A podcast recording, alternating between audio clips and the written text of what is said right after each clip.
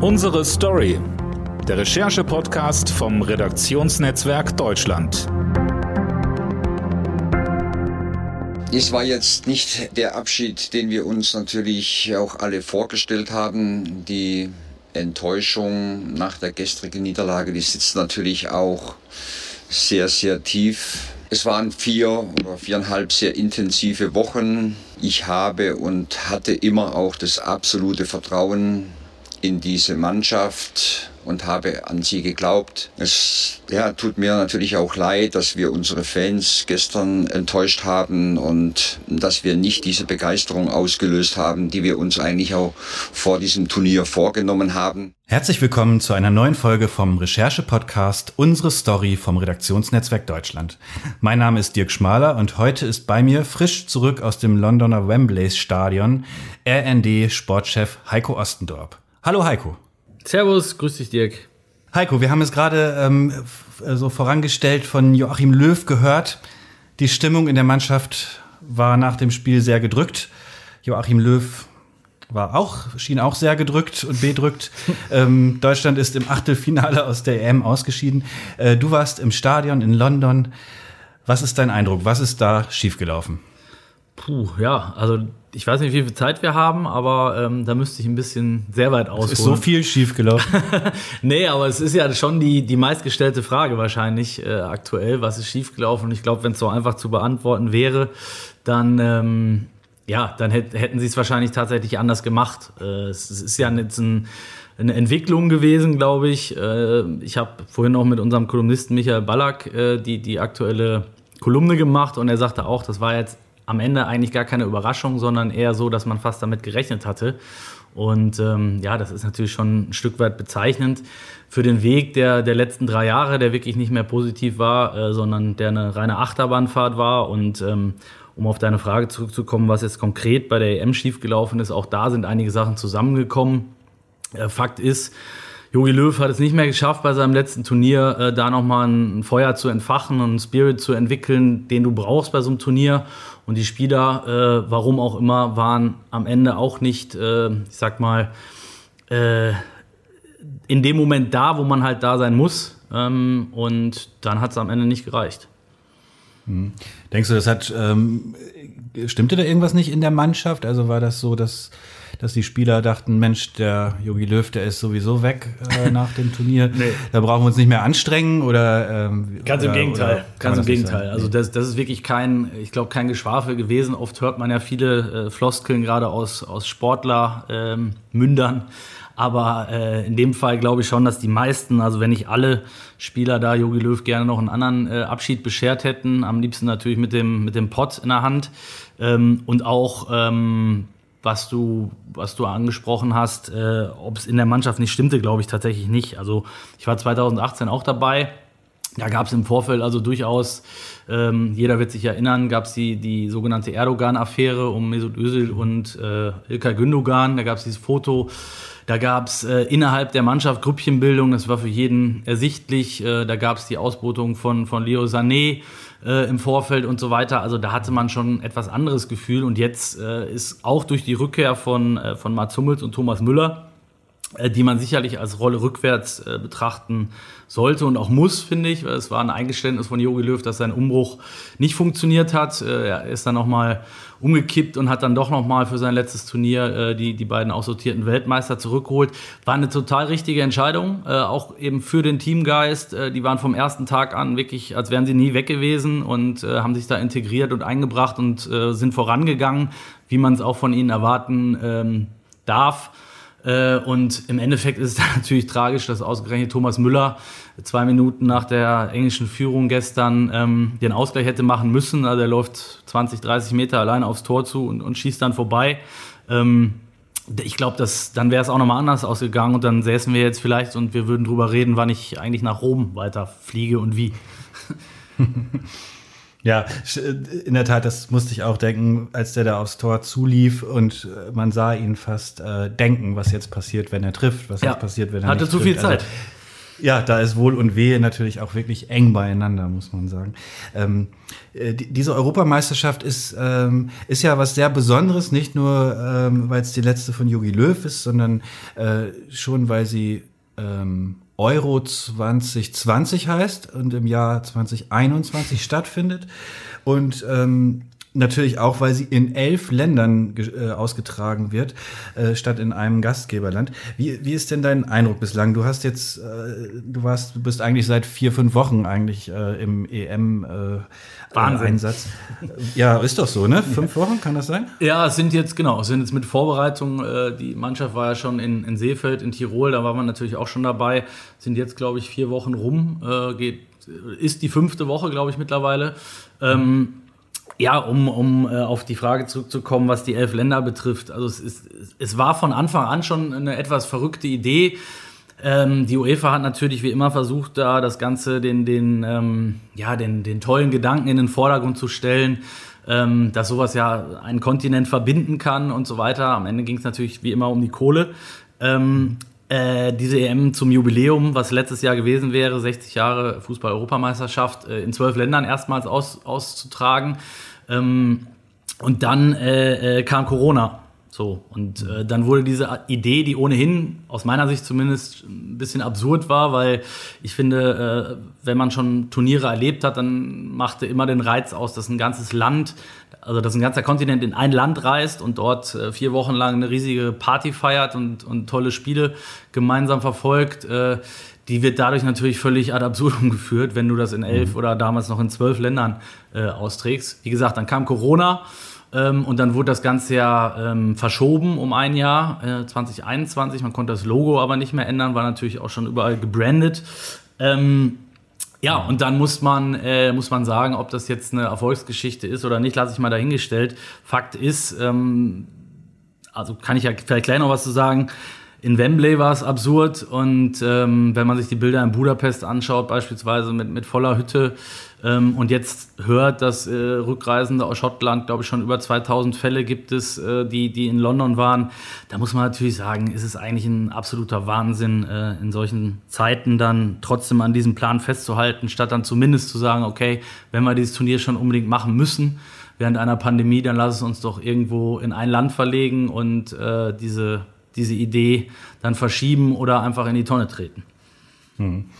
Genau, äh, du hast es jetzt gerade angesprochen, die, die, äh, diese, diese Wembley-Bilder da, die jetzt ähm, äh, beim Deutschlandspiel schon zu sehen waren mit mehr als 40.000 Zuschauern. Ähm, in den nächsten Spielen, da finden ja noch äh, äh, zwei, glaube ich, mindestens statt, drei sogar. Zwei Halbfinals, ähm, Finale, ja. Genau. Ähm, äh, da sollen dann ja über 60.000 Zuschauer zugelassen sein, das heißt also ziemlich volles Haus. Ähm, da gibt es ja viele kritische Stimmen, die sagen, Mensch, äh, ob das jetzt wirklich notwendig ist. Wie war denn das bei dir? Du bist ähm, am Spieltag eingereist äh, ins, ähm, wie heißt es, Varianten... Oh, oh, Virus-Variantengebiet, genau. Virus-Variantengebiet äh, Großbritannien und ähm, bist äh, auch wieder rausgekommen und musst nicht in Quarantäne, richtig? Äh, ja, also ich habe, ähm, mm, also Virus-Variantengebiet ist richtig. Ich habe äh, während der Euro sehr viel gelernt und auch schon davor über, über Corona und Hygienemaßnahmen und äh, vor allen Dingen Reisebestimmungen und ja, an was man sich nicht alles halten muss. Also es ist ja äh, völlig, völlig klar, dass die Mannschaft ähm, und der ganze Staff, der dazugehört, ich glaube, es sind so 50, 60 Personen insgesamt, die sich ja ab dem Zeitpunkt äh, des, Beginn des Trainingslagers in diese Blase, in diese sogenannte Bubble begeben haben, jeden Tag durchgetestet werden, äh, auch mit keinen anderen Leuten Kontakt haben dürfen. Das ist ja bekannt.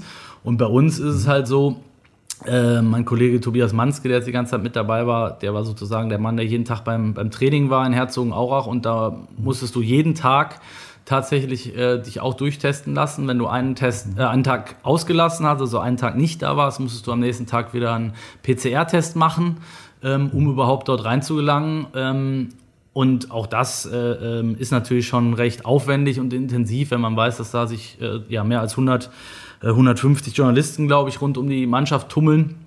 und dann jeden Tag es äh, Schlangen gibt an den Zelten mit den Testungen. Es ist schon ein rechter Aufwand, den man aktuell betreiben muss. Und äh, in Wembley war es halt wirklich komplett gaga. Also es, es, war ja dann irgendwann klar nach dem 2 zu 2 gegen, gegen Ungarn, nachdem es achtmal gewechselt hat, glaube ich, während des Spiels, ja. ob wir raus sind, weiter sind, als erster weiter sind, zweiter weiter sind, dritter weiter sind. Ähm, da guckst du dann natürlich auch. Je nachdem auch mit anderen Spielorten dann. Genau, das ist der Punkt. Ja. Auch das ist ja eine völlig neue Situation.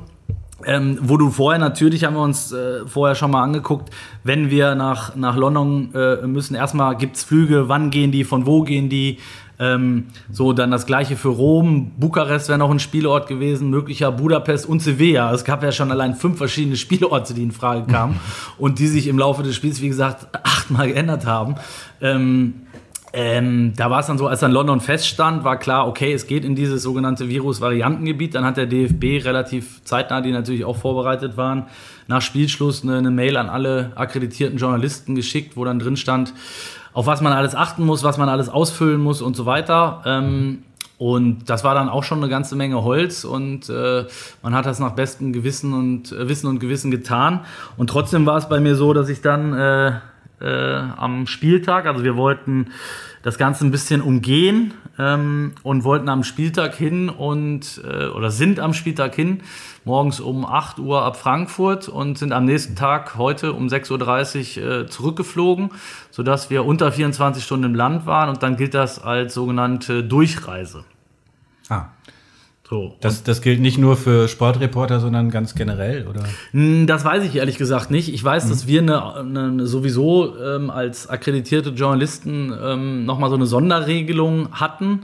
Unabhängig davon, wie lange du im Land bist. Also es gab ja auch Kollegen, die jetzt länger da geblieben sind, ähm, mhm. die trotzdem danach nicht in Quarantäne mussten, wenn sie sich zum Beispiel äh, durchtesten lassen haben, also sprich aus dieser äh, Journalistenblase dann kamen, die in Herzogenaurach ja durchgetestet waren, ähm, und dann akkreditiert waren und sich nur zwischen Stadion und, und äh, Hotel bewegt haben, die mussten dann, glaube ich, auch nicht in Quarantäne. Aber ich kann es jetzt nur für, für unser Beispiel mhm. sagen.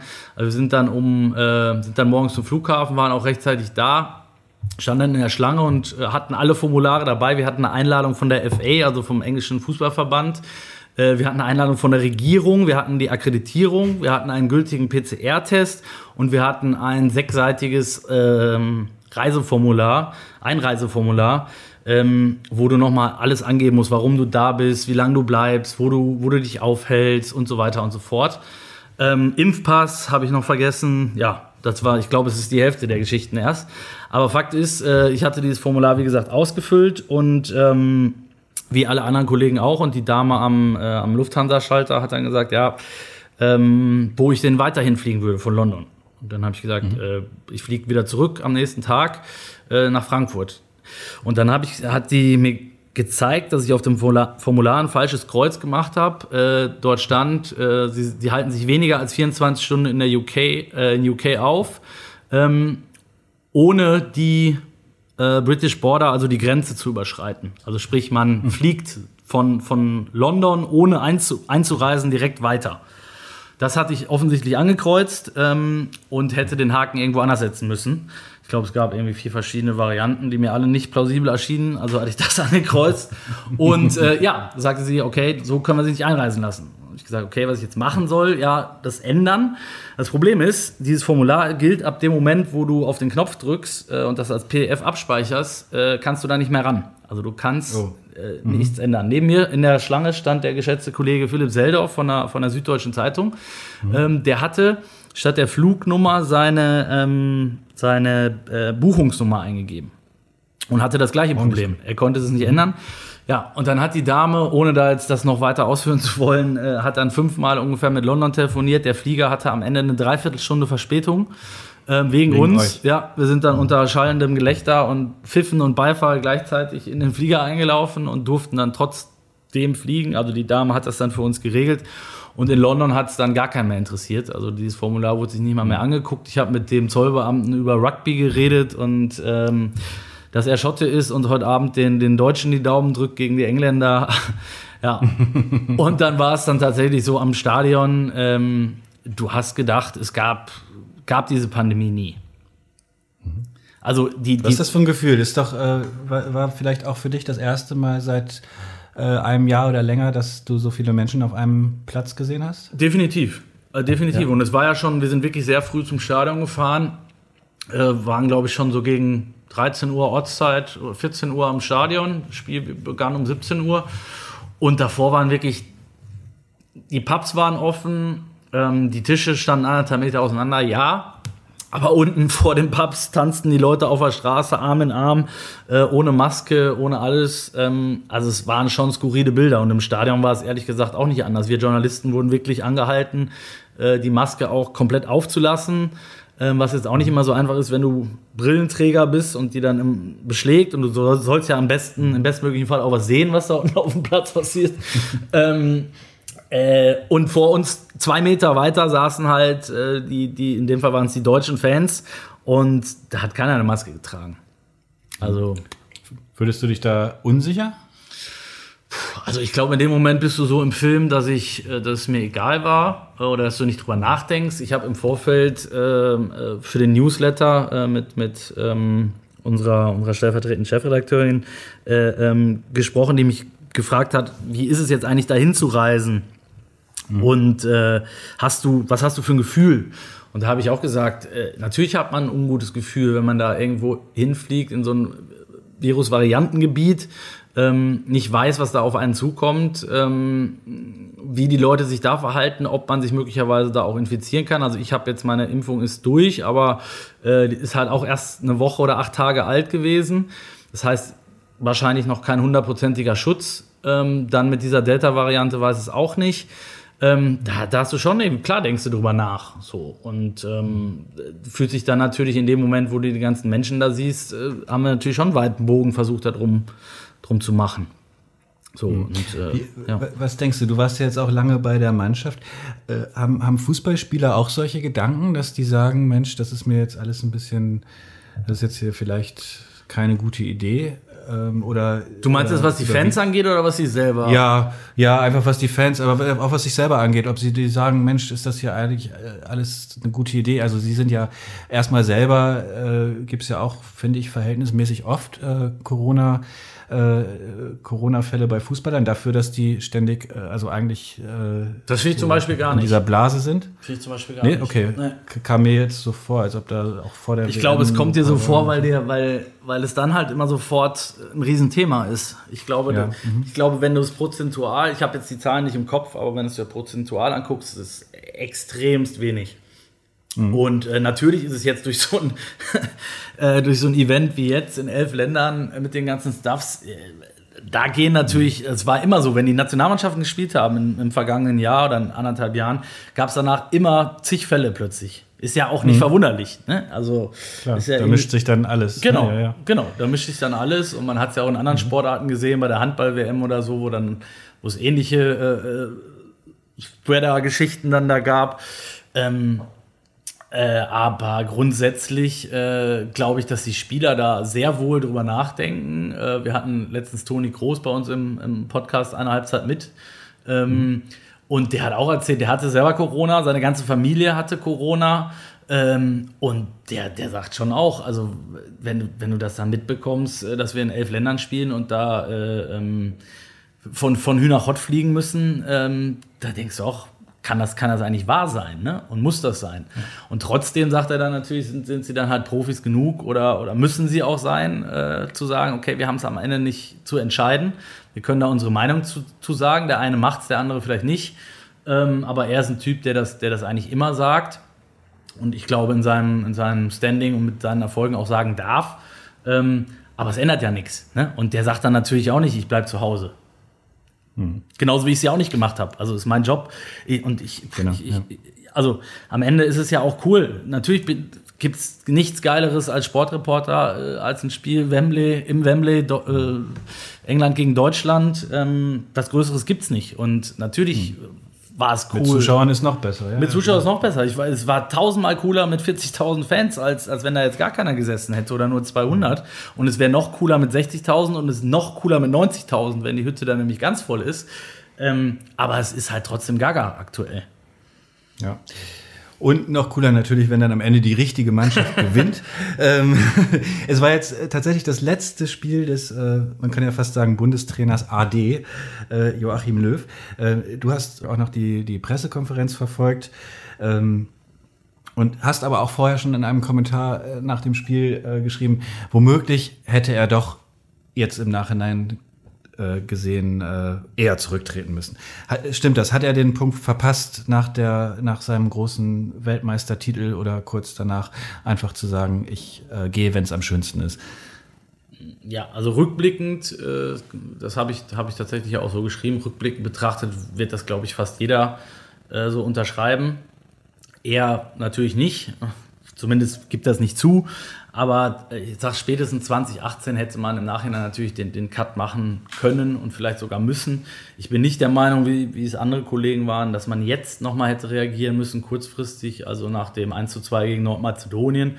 Ähm, also da war, wären jetzt noch zwei Länderspiele gewesen, die Kadernominierung hätte angestanden.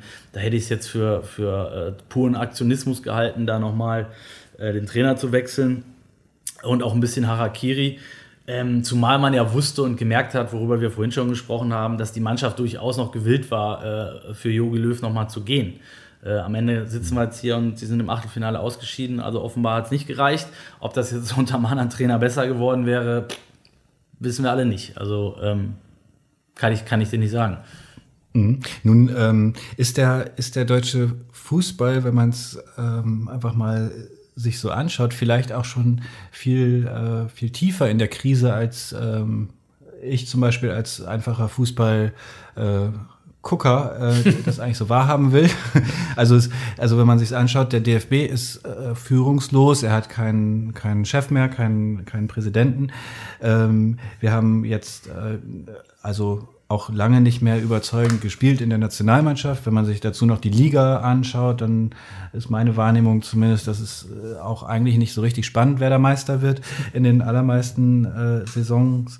Äh, kann es sein, dass, äh, dass man vielleicht äh, im deutschen Fußball einen viel größeren Neuanfang braucht als einen Trainerwechsel äh, von Löw zu seinem immerhin langjährigen Vizetrainer oder wie sagt man, Trainer? Co-Trainer. Co-Trainer, sorry. ähm, äh, da waren jetzt ganz schön viele Sachen dabei äh, und ich glaube, man muss da echt aufpassen, dass man da ähm, das auch nicht vermischt oder alles unter, über einen Kamm schert, weil ähm, wenn, du, wenn du vom deutschen Fußball sprichst, ist ja die Frage, meinst du den Vereinsfußball, meinst du den, äh, also die Nationalmannschaft, äh, gilt, das, gilt das für den Nachwuchsbereich, für die, für die Amateure, für die Damen? Ähm, Ne? Also das ist ja, ist ja breit gefächert. Wo ich dir mit Sicherheit zu 100% recht gebe, ist dieser, äh, diese Verbandskrise, die sich ja nun durchaus auch schon ein bisschen länger zieht. Es ist un unfassbar, dass man in ein Turnier ging, äh, ohne einen, einen Präsidenten zu haben. Was da vorher alles passiert ist, äh, da bräuchten wir drei extra Podcasts für. Aber äh, das führt natürlich dazu, und das, das war jetzt war und ist auch mein Eindruck während der EM, ähm, dass es dazu beiträgt, neben der sportlichen äh, Krise, die die Nationalmannschaft durchaus seit drei Jahren hat bei unseren Ansprüchen, ähm, dass das Gesamtbild der Nationalmannschaft in der Öffentlichkeit einfach extrem negativ behaftet ist. Und äh, wir haben, wir haben äh, jetzt drei Spiele gehabt, drei Gruppenspiele in München, bei denen die Stimmung, wie ich fand, äh, im Stadion ganz gut war. Äh, allgemein im Land habe ich den Eindruck gehabt, dass es äh, ganz anders war als sonst. Und das ist zumindest in meiner Wahrnehmung auch eine ein Teil der Wahrheit der Krise, äh, dass man sagt, so früher hat das ganze Land hinter der Nationalmannschaft gestanden äh, und man sieht jetzt, was das in Dänemark oder auch in der Schweiz, in der kleinen Schweiz ausmachen kann, äh, wenn man das Gefühl hat, alle, alle pushen das Team mit. Und in Deutschland war es so, dass ich das Gefühl hatte, dass die Hälfte sich gefreut hat, dass das jetzt vorbei ist. So. Und ähm, das ist schade und da hat der DFB mit seiner, mit seiner Führungskrise auch einen ganz, ganz gehörigen Anteil dran, neben dem, was sportlich auf dem Platz passiert ist. Und äh, um dann nochmal auf Jogi Löw zurückzukommen, mir kommt er dann in der, in der allgemeinen Bewertung dann auch ein bisschen äh, zu schlecht weg, weil ich finde, wenn du 15 Jahre betrachtest, äh, eine, eine, Ära, die noch nie ein Bundes, Bundestrainer zuvor geprägt hat, 198 Spiele, ist, ist wirklich ein Wahnsinn. Ähm, dann darf man nicht nur die letzten drei Jahre nehmen, sondern dann muss man schon auch äh, das Gesamtgebilde betrachten, unabhängig davon, dass man die EM jetzt gesondert betrachten muss. Es ist in diesen Tagen immer viel die Rede von äh, Parallelen zwischen Yogi Löw und Angela Merkel. Beide sind ungefähr gleich lang im Amt und äh, beiden, ja, beide sind so vertraute Gesichter. Ähm, viele, viele Schüler zum Beispiel kennen gar, wissen gar nicht, dass es andere Bundestrainer oder andere Bundeskanzlerinnen geben kann als die beiden. Ähm, und gleichzeitig ist bei beiden so ein bisschen die Luft raus und man denkt, ja, was Neues wäre vielleicht auch mal ganz gut. Siehst, sie, äh, sieht man solche Parallelen auch? Also gerade die Angela Merkel hat ja auch eine besondere Beziehung zu Nationalspielern, äh, wie man immer wieder liest. Äh, ja, und auch zu Yogi, ne? Also, ähm, und auch zu Yogi, ne? Also denkst du, die sind so Brüder oder Geschwister im Geiste? Total, total. Also ich hatte ein paar Mal, äh, ja, hatte ich die Gelegenheit, Yogi Löw auch äh, zum 1 zu 1 Interview zu treffen und es ging eigentlich jedes Mal irgendwo, irgendwann und irgendwie auch um Angela Merkel aus den genannten Gründen, die du gerade aufgeführt hast. Ähm, ja, gab es ja durchaus Parallelen auch. Ähm, und wenn du, du hast es gemerkt, wenn er, wenn er darüber gesprochen hat, wie er, wenn er sie getroffen hat, dann kriegt er, fing seine, seine Augen an zu leuchten. Also er hat er höchsten Respekt vor, vor der Lebensleistung und vor der politischen Leistung, glaube ich, von, von, von der Kanzlerin aber die haben auch wirklich eine persönliche, eine persönliche Beziehung. Und ähm, die, die, Kanzlerin hat, ich weiß nicht, wie, ob ein oder zweimal im Jahr äh, hat sie Yogi immer eingeladen ins Kanzleramt und dann wurde, äh, wurde sein Lieblingsgericht äh, Schnitzel mit Bratkartoffeln aufgetischt und da schwärmt er total von und sagt, das wären die besten Bratkartoffeln, die er jemals gegessen hatte. Und ich wäre wirklich, wirklich, wirklich gerne, wenn ich bei, bei einem Gespräch mal gerne dabei wäre, dann an so einem Abend. Also was Angela Merkel und äh, Yogi Löw dann so äh, bequatschen in den drei, vier Stunden beim Glas Rotwein und dem Schnitzel mit Bratkartoffeln. Äh, das, glaube ich, könnte ganz unterhaltsam sein. Ja, tatsächlich. Ne? Also ob EU-Gipfel oder die nächste äh, Startaufstellung. oder Schweinis Frisur oder keine Ahnung. ja, ja genau. Ähm, Heiko, äh, zu, zum Schluss äh, die Frage jetzt, ist Jogi Löw ähm, äh, wie soll man sagen, Fußballgeschichte. ja. Ähm, und es äh, übernimmt Hansi Flick, der bisherige Bayern-Trainer. Ähm, was kann man von ihm erwarten? Was denkst du, wird er alles anders machen? Wird er äh, vieles neu machen? Wie ist dein Eindruck? Was erwarten wir da? Also ich glaube, alles anders machen wird er bestimmt nicht. Ich glaube, er wird vieles anders machen, tatsächlich. Ähm, muss auch vieles anders machen, weil äh, wir haben es wir schon davon gehabt. Also wenn du, wenn du dir auf dem Papier anguckst, was wir für eine Mannschaft hatten und auch haben, dann ist das eine Mannschaft, die immer um den Titel mitspielen kann, egal bei welchem Turnier. Ähm, und mitspielen muss eigentlich, mitspielen sollte. Und ähm, deine erste Frage heute war, was ist schiefgelaufen? Die Frage wird sich Hansi Flick mit Sicherheit auch gestellt haben. Ähm, und er wird es natürlich versuchen, besser zu machen. Und da muss, glaube ich, tatsächlich ein bisschen was passieren in dieser Mannschaft, damit sie eben auf dem Punkt dann wieder da ist und ob du jetzt in einer, in einer äh, WM-Quali vielleicht mal ein 1-1 gegen, weiß ich nicht, wen spielst, ähm, ist, dann, ist dann verkraftbar, aber wenn du bei einem Turnier in einer K.O.-Runde verlierst, bist du halt raus. Und äh, das hat Deutschland über Jahrzehnte ausgezeichnet, dass man eben immer dann da war, wenn es darum ging. Äh, und das äh, ist leider zuletzt verloren gegangen. Und ich glaube, das muss das Hauptziel sein von Hansi Flick, ohne da jetzt sportlich zu sehr äh, in, die Tiefe zu gehen und zu sagen, ob er jetzt Dreier, Vierer oder Fünferkette spielen muss und ob jetzt Kimmich ein bisschen weiter vorne spielt oder nicht. Kimmich ist sicherlich noch eine interessante Personalie.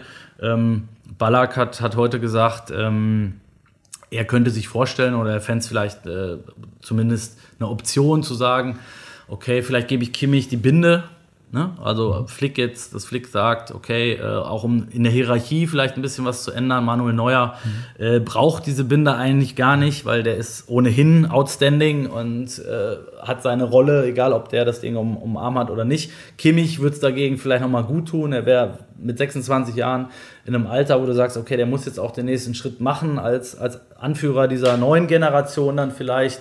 Fand ich, fand ich einen super interessanten Ansatz und das könnte ich mir vorstellen, dass Hansi Flick da vielleicht auch drüber nachdenkt. Und äh, dann wird es natürlich noch äh, sicherlich auch eine, eine, Aufgabe für ihn sein, ähm, zu gucken, was, was ist mit Mats Hummels, was ist mit Thomas Müller, was ist mit Toni Kroos. Das sind jetzt so drei, drei Personalien, die sicherlich äh, spannend sein werden. Also werden die noch weitermachen?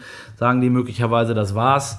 Ähm, das, das ist sicherlich spannend und Jerome Boateng ist dann auch noch ein Name, der, der immer wieder viel, weil Hansi Flick natürlich äh, gesagt hat, er hätte ihn, wenn er schon Bundestrainer gewesen wäre, mit zur EM genommen, war für ihn der beste Verteidiger der, der letzten Saison. Ob es da noch mal eine Möglichkeit gibt, hängt äh, mit Sicherheit davon ab, ob, äh, ob, ob, und wo die Karriere dann äh, von Boateng weitergeht und welcher Form er sich äh, präsentiert dann auch. Mhm. Heiko, ganz, ganz zum Schluss dein Tipp. Ähm war das das letzte Spiel von, von Müller? Oder, Ach so, ich dachte oder? von Jogi Löw. da würde ich sagen, ja. äh, von Müller? Da, boah. Ja. Boah, boah, boah. Schwierige Frage. Also, ich glaube, dass Hansi Flick der einzige Trainer ist, unter dem Thomas, unter dem zumindest die Möglichkeit besteht, dass Thomas Müller äh, noch weiter für die Nationalmannschaft spielt. Ich glaube, dass dieser Makel äh, so ein bisschen, dass er den nicht äh, offen lassen will, sondern dass er den noch beheben will. Also sprich sagt, okay, ich mache noch weiter bis 24, das sind jetzt noch drei Jahre, da haben wir eine Heim-EM. Ähm, also von, da aus, von daher würde ich mich jetzt einfach mal festlegen und sagen, okay, der ist unter Flick bei Bayern nochmal zurückgekommen und hat eine Riesensaison gespielt. Das macht er jetzt in der Nationalmannschaft auch nochmal und schießt uns dann 2024 äh, im Finale zum Titel gegen England. Heiko, jetzt hast du dich weit aus dem Fenster gelehnt. ähm, Wetten werden noch angenommen dagegen, ne? Ja, ja. Du bestimmst den Einsatz. Ja, absolut. Ähm, ähm, also, ich würde sagen, bei Thomas Müller müsste es ja Weißbier sein eigentlich, oder? Ja, okay. Eine Kiste, eine Kiste Weißbier. Ja, würde ich sagen. Sprechen wir uns ähm, 2024, ne? Genau. Alles klar. In diesem Podcast. Okay. In diesem Podcast, genau. Ähm, ja, das war eine neue Folge. Bis dahin wird es noch ein paar geben, aber wir werden das nicht vergessen. Äh, von, von, der, äh, von dem Podcast Unsere Story vom Redaktionsnetzwerk Deutschland. Vielen Dank dir, Heiko. Du hattest eine anstrengende Zeit und ich glaube, das war jetzt äh, auch heute äh, nochmal äh, quasi das, dein mit letztem Einsatz hast du noch hier Rede und Antwort gestanden. Dafür herzlichen Dank. Noch nicht ganz. Ähm, ich, muss noch, ich muss noch das Angebot schicken, aber gut. okay. genau. Man darf auch nicht vergessen, die EM geht natürlich weiter, auch ohne die genau. deutsche Mannschaft. Ne? So ist es. Okay, und wir sehen uns äh, oder hören uns äh, wieder, wenn Sie mögen, zur nächsten Folge von Unsere Story. Bis dahin, auf Wiedersehen. Thank you.